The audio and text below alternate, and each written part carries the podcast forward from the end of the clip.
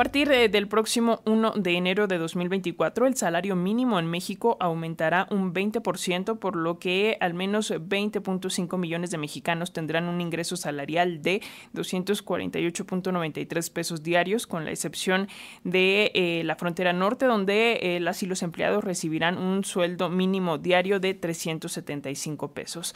La negociación para lograr este quinto aumento al salario mínimo en el actual gobierno se dio en medio de discrepancias entre el sector patronal, que pedía únicamente el 12% de incremento, mientras que los sindicatos eh, de trabajadores demandaban el 25%, pero finalmente el gobierno federal avaló un aumento del 20%. Otro tema que también eh, divide a los sindicatos y a los empresarios en nuestro país es la reducción de la jornada laboral de 48 a 40 horas, misma que esta semana volverá a ser analizada en la Cámara de Diputados. En el plano político, las y los legisladores de Morena que la reforma a la Ley Federal del Trabajo para disminuir la jornada laboral quedará aprobada esta semana. Sin embargo, también advierten que podría aprobarse de manera gradual.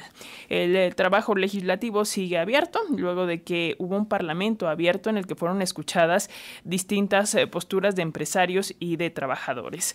El sector eh, empresarial se encuentra dividido en torno a la reducción de esta jornada laboral. Este fin de semana el empresario Carlos Slim manifestó su desacuerdo con la reforma eh, al considerar que es mejor trabajar 48 horas eh, y ganar más que laborar solo 40 horas y ganar menos, dijo. Por su parte, el empresario Carlos Bremer dijo que sería positivo para los trabajadores que trabajen menos para que puedan estar más tiempo con sus familias. Del lado de la clase trabajadora ya hay exigencias de organizaciones obreras y campesinas que piden la aprobación de las 40 horas laborales antes de que termine la actual legislatura. Pero para analizar estos temas y sus implicaciones, saludamos esta mañana a la maestra Berenice Ramírez. Ella es académica e investigadora en el Instituto de Investigaciones Económicas de la UNAM. Así que, pues muy buenos días, muchas gracias por estar acá con nosotros, con las audiencias de Radio Educación Maestra. Muy buenos días, saludo a, al auditorio con mucho gusto.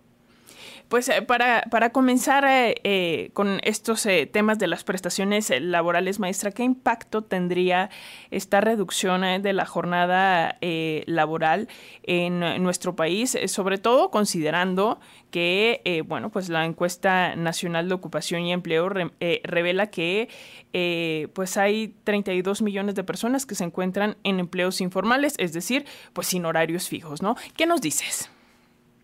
Mira, tenemos una gran diversidad de ocupaciones eh, donde si mides el tiempo que laboran los eh, trabajadores, eh, encuentras varias dispersiones, ¿no? un gran porcentaje trabaja hasta 50 horas, frente a otros que siguen estando en lo que se llama subocupaciones que trabajan de 15 a 20 horas. Eh, y esto se refleja mucho con su eh, percepción eh, mensual. primero, en, en, relación a las noticias que han venido dando, me parece importante reconocer el incremento que se le dan a los salarios mínimos del 20%, lo cual ya ha llevado que en, en el actual gobierno, en el actual sexenio, ya el aumento de, del, salario ha, eh, ha, sido importante porque cuando empezó eh, se situaban en, en, en 2018 en 2.686 eh, pesos mensuales y para 2024 va a representar más de 7 mil pesos. Ahora, esto va acompañado también con la dinámica inflacionaria, por eso eh, eh, ha, ha, ido acompañando. ¿Qué, qué nos ¿Qué ha sido importante? Por un lado, que se logra eh, hacer este aumento después de décadas en que estuvo estancado, que tuvo una pérdida de poder adquisitivo del 75% y que logra recuperarse eh, rápidamente. Esta, este aumento salarial es lo que explica la disminución de la pobreza que vimos a partir de la encuesta nacional de ingresos y gastos de los hogares de 2022. Eh, eh, no solamente fueron las transferencias, las transferencias han sido un factor importante, como es la pensión de bienestar, pero lo que ha sido más de, mayor beneficio para la mayoría de la población es el aumento del salario mínimo. Ahora, con este aumento del salario mínimo también nos abre una serie de, dispersiones eh, por la el gran número de, ocupaciones informales que tenemos. Si nosotros medimos el, ingreso de eh, los trabajadores en ocupaciones informales, nos podemos encontrar que aquellos que están eh, vinculados a actividades en vía pública eh, ganan menos que los trabajadores formales. Pero aquellos que están identificados como trabajadores independientes están ganando un poco más que los asalariados que, que han sido beneficiados. Entonces, estas dinámicas son las que se tienen que analizar en el próximo gobierno, de cómo ir unificando estos criterios para que haya un avance para el conjunto de los trabajadores vinculado no solamente con el aumento del salario mínimo, sino con mejores servicios públicos que les puedan beneficiar como son los servicios de salud. En esa dirección, tu pregunta sobre las jornadas laborales también eh, eh, eh, es un elemento importante porque podríamos, si bien tenemos una baja una tasa de desocupación, mejorarla en términos de calidad y ver ahí la, productividad, en cuánto tiempo la gente puede realizar el mismo tipo de trabajo que puede ser menor y darles mayor espacio para una realización en otras actividades que la gente necesita para su vida diaria.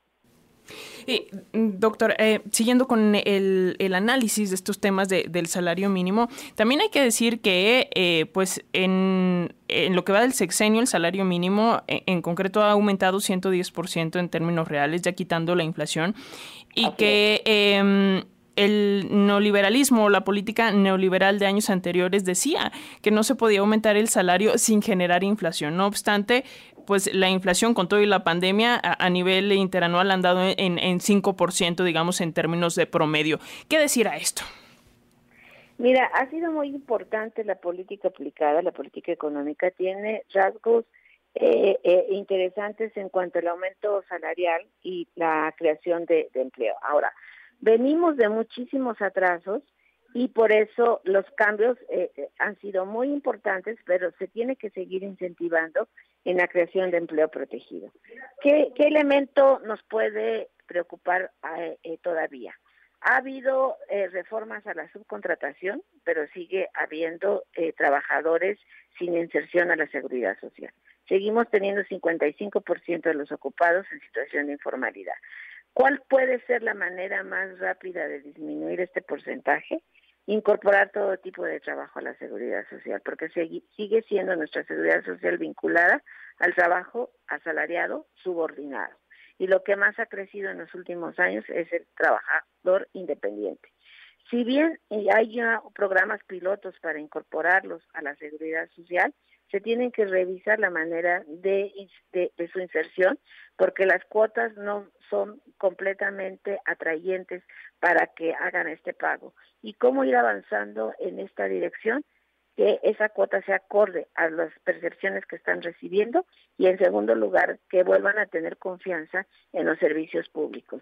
Y para eso nuestras instituciones como el INSA, como el ISTE, tienen que ir mostrando que pueden hacer esta incorporación de calidad en menos tiempo, con menos tiempo de espera para que la gente vuelva a recuperar la confianza y no vaya nada más a la farmacia de la esquina, que a la larga le termina eh, siendo de mayor costo cuando tienen una enfermedad que va a ser eh, prolongada. Y queda eh, mucho trabajo por hacer, sí hay avances, pero bueno, organizaciones sindicales estiman que un salario mínimo digno debería estar entre 12 mil y 20 mil pesos mensuales para garantizar justo todas estas cuestiones también de, salud. Pero eh, agradeciéndote mucho este tiempo para las audiencias eh, de Radio Educación, también qué decir en torno a estas malas prácticas de outsourcing, de subcontratación que siguen, es decir, no son personas que están contratadas nada más para trabajos, digamos, especializados o eventuales, sino que hay muchas empresas, muchas instituciones que contratan a, personas bajo este esquema para pues no dar todo el, paquete completo de las prestaciones, de la salud, de la seguridad social. Y bueno, ahí eh, las autoridades correspondientes tendrán que reforzar la vigilancia, ¿no? Así es. Eh, más que la vigilancia, seguir eh, llevando también una discusión con los empleadores porque ellos eh, eh, argumentaron que se les dejara lo que le llamaron el outsourcing bueno, eh, y, creo que en esa situación tienen que ir avanzando en eh, reconociendo y obligándolos a que se respeten los derechos sociales de las personas. Pues eh, ahí está, vamos a seguir muy, muy atentas, atentos a lo que pase con todo este asunto, eh, pues eh, sobre todo lo de lo de las días, la reducción de la jornada laboral, que es lo que queda pendiente, lo del salario mínimo ya es un hecho, pero sobre todo poner en la mesa estos temas respecto a las prestaciones laborales de las y los trabajadores en nuestro país y también el tema de, de la informalidad. Así que te agradecemos mucho, maestra Berenice Ramírez, académica investigadora en el Instituto de Investigación Económicas de la UNAM. Gracias por estos minutitos para las audiencias de Radio Educación.